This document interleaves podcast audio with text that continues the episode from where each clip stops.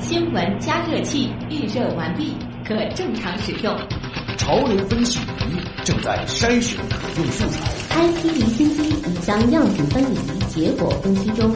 知识对撞机过载冷却中，即将进行下一次冲冷。一切准备就绪，可以开始实验。可以开始实验。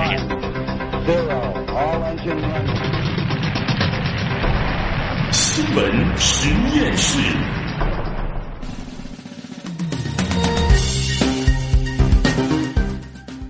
资讯背后有内涵，新闻里边找知识。欢迎大家来到有可能是最长知识的广播新闻节目《新闻实验室》。各位好，我是旭东。今天的新闻实验室马上就要开工了。首先呢，还是照例啊，来关心一下天象和天气。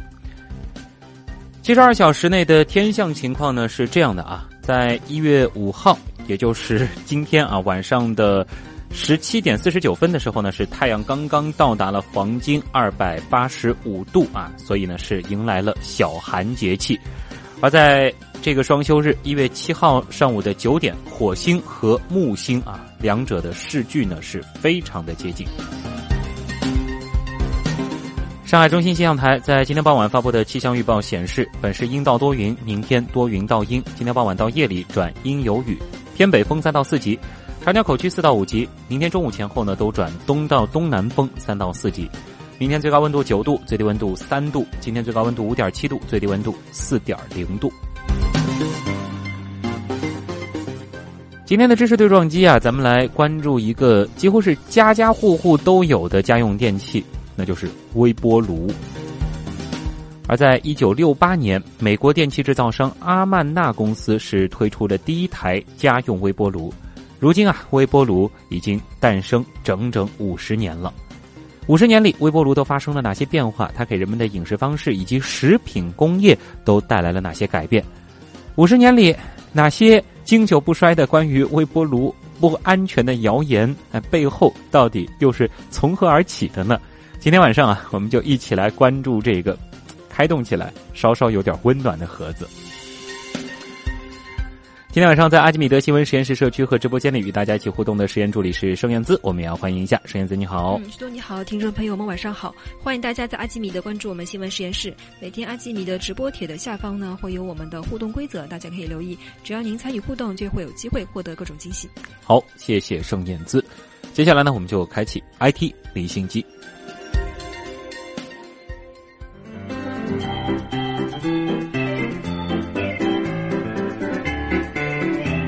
IT 离心机，IT 离心机，我们首先来关注南仁东。五百米口径球面射电望远镜 FAST 把人类探索宇宙奥秘的能力往前推动了一大步，而没有南仁东，就没有如今这令国人骄傲的天眼。去年九月，南仁东老师病逝，但他执着探索的科学精神和人格力量依然感动并且鼓舞着人们。时代楷模南仁东先进事迹巡回报告会今天在上海科学会堂举行，来听东广记者李雪梅的报道。位于贵州的五百米球面射电望远镜 FAST 是具有我国自主知识产权、世界最大单口径、最灵敏的射电望远镜，被称为“中国天眼”。作为 FAST 总工程师兼首席科学家，南仁东将全身心倾注于这个超级天眼中。没有南仁东就没有 FAST 这样的说法，在中科院国家天文台 FAST 工程高级工程师杨清阁看来一点都不为过。从一九九四年 FAST 工程概念的提出，到最为艰难的选址，再到攻克技术上的一个个难关，南仁东付出了太多。仅选址就花了十二年，考察了一千多个洼地。当年为了选出性价比最高的台址，尽可能减少 FAST 工程的造价。南老师踏遍了贵州大山里几乎所有的洼地，那时候从北京到贵州的绿皮火车要走将近五十个小时，南老师就这样一趟一趟穿梭不停，不知不觉就是四千多个日夜。铸就这座独一无二的国之重器，注定困难重重。为了把 FAST 建成最大最好的望远镜，南仁东精益求精，勇于创新。中科院国家天文台 FAST 工程副经理彭博说：“控制四千多片反射镜片的钢索网，就是南仁东带领团队历经七百多天攻坚的成果。这种世界上独一无二的钢索，让 FAST 有了坚固而灵活的骨架，这种自主创新的技术还成功应用到港珠澳大桥等大工程中，让国家和人民受了益。二零一六年九月，FAST 落成启用，开始接收来自宇宙深处的电磁波。南仁东却在天眼梦梦圆时离开了。中科院北京分院业务主管韩博说：“如今还处于调试阶段的 FAST 已经捷报频传，而这就是对南仁东最好的告慰。”南老师，我想跟您说。FAST 已经实现了各种观测模式的验证，调试进展创造了国际同类设备的世界纪录，已经探测到了几十颗优秀的脉冲星候选体，其中九颗得到了国际验证，实现了我国望远镜观测脉冲星零的突破。FAST 已经成为名副其实的国之重器，它使我国天文学研究至少领先世界二十年。感人肺腑的报告让会场不断响起热烈掌声。与会的五百多位基层党员干部、科技工作者、青年学生深受鼓舞。南老师就是二十多年一直在追求他的这个天文梦想，他是我们这个新时代科技工作者的杰出的代表和光辉典范。所以，我们作为一名青年科技工作者，觉得他这种不断的攀登科学高峰的这种进取的精神，还有一种非常执着、严谨、务实的这种科学态度，都非常值得我们学习。他放弃了国外的高薪，然后回国工作，只为完成他的这个天眼之梦。然后我也是从国外留学回来的，我希望能够秉承南老师这种不忘初心、砥砺前行的这种精神，能够为自己的梦想不断的前进。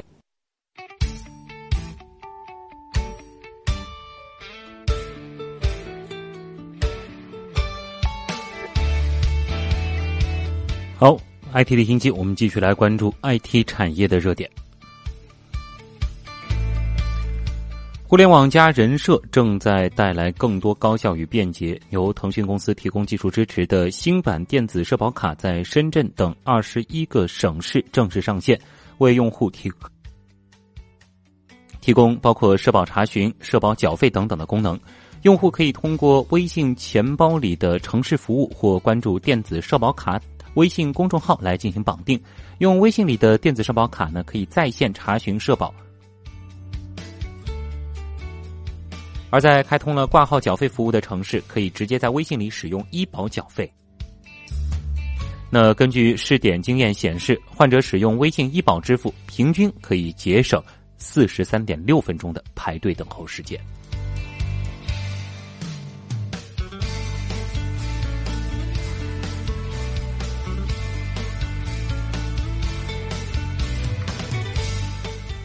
铁道部之后，支付宝也做了一个铁路里程计划。从昨天开始呢，支付宝用户在铁道部火车票官方购票渠道购买车票，可以累积里程积分获取后续购票折扣。支付宝用户在支付宝内搜索“铁路里程”，即可获取支付宝火车票权益卡，用来收集购票所得的里程积分。不到一个月前。铁路部门推出了铁路畅行常旅客会员服务，购买火车票可以累积会员积分兑换车票。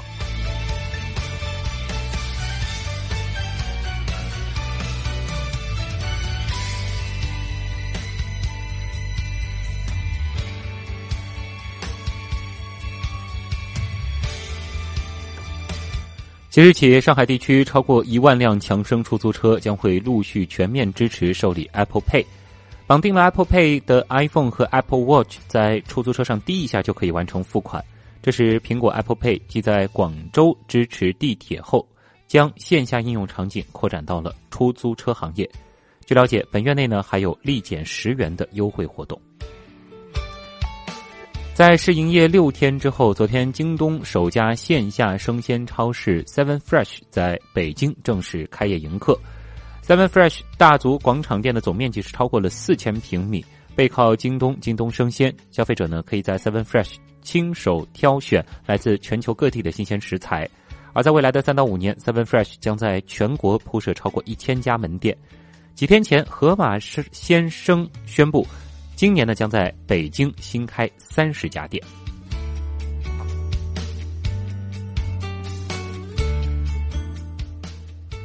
迅雷推出玩客币后，股价大幅上涨。近日呢，人人公司宣布，也将推出基于区块链技术的 RR Coin，用户呢可以通过在人人的社交网络上创造内容、评论、点赞和分享，获得 R Coin。之后呢，这种币可以用于社交、直播、游戏等场景。所谓的创造内容、评论、点赞和分享，实际上呢还是为了吸引流量。在线上流量越来越贵的当下，人人通过自己发行代币的方式购买流量，似乎听起来挺有意思的。不知道后续如何。而行业网站 CoinDesk 数据显示，昨天呢，以太币的价格首次是突破了一千美元，也达到了它的历史新高。以太币目前是第三大加密数字货币，市值超过了一千亿美元。相比之下呢，排在它前面的瑞波币规模约为一千五百亿美元，而比特币则在两千五百亿美元附近。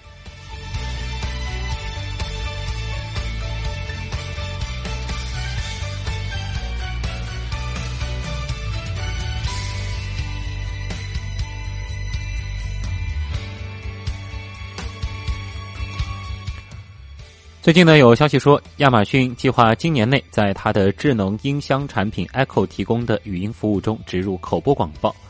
具体的上线日期和广告报价还没有披露。与传统的搜索行为相比，智能音箱的搜索排名变得更为关键了。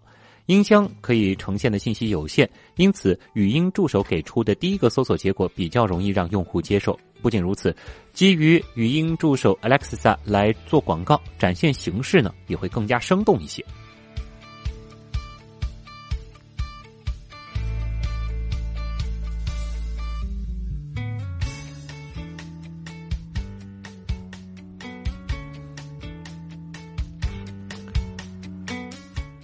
数据调研公司发布的报告显示，今年将是普及智能音箱的决定性一年。相比二零一七年全年出货量刚过三千万台，今年智能音箱全球出货量预计将会达到五千六百三十万台。根据预测，亚马逊推出的 Echo 和 Google 推出的 Google Home 在今年呢仍然将会是销量最好的两款智能音箱产品。不过，今年苹果的 HomePod 将会正式发售，作为新入局的苹果也将帮助推动智能音箱的普及。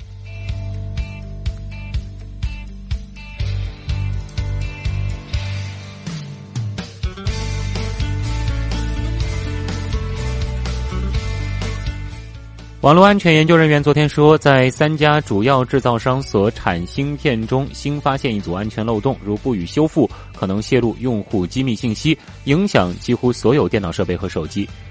谷歌互联网安全项目研究员协同几个国家的学术和企业研究人员，在英特尔公司、超微半导体公司和安谋科技公司所产芯片中，发现两个名为“崩溃”和“幽灵”的安全漏洞。英特尔说，正在与超威和安谋科技合作。以找出一个全行业适用的方法，迅速有建设性的解决问题。日本本田公司表示，将与电商巨头阿里巴巴集团合作开发车联网。本田预计，车联网将在中国提供司机不需下车即可支付油费及停车费用的服务等。车联网呢，有望提高支付的便利性，以及在不同车辆之间共享拥堵信息，进而实现顺畅行驶。此前，本田宣布与日本软银集团合作，以实现车联网所需的大流量数据通信。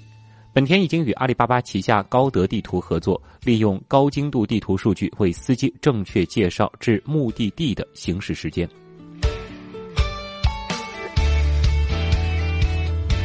太空探索方面，美国航天局昨天说，波音公司和太空探索技术公司各自研制的商业飞船将于今年实施载人首飞测试。这是美国自航天飞机退役以来第一次从美国境内实施载人发射。美国航天局当天发表声明，介绍了商业载人项目的进展情况。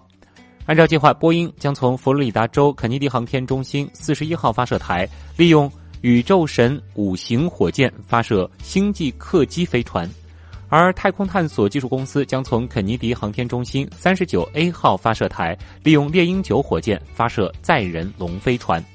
声明说，两次载人试飞将代表着载人航天重返美国的一个重大里程碑。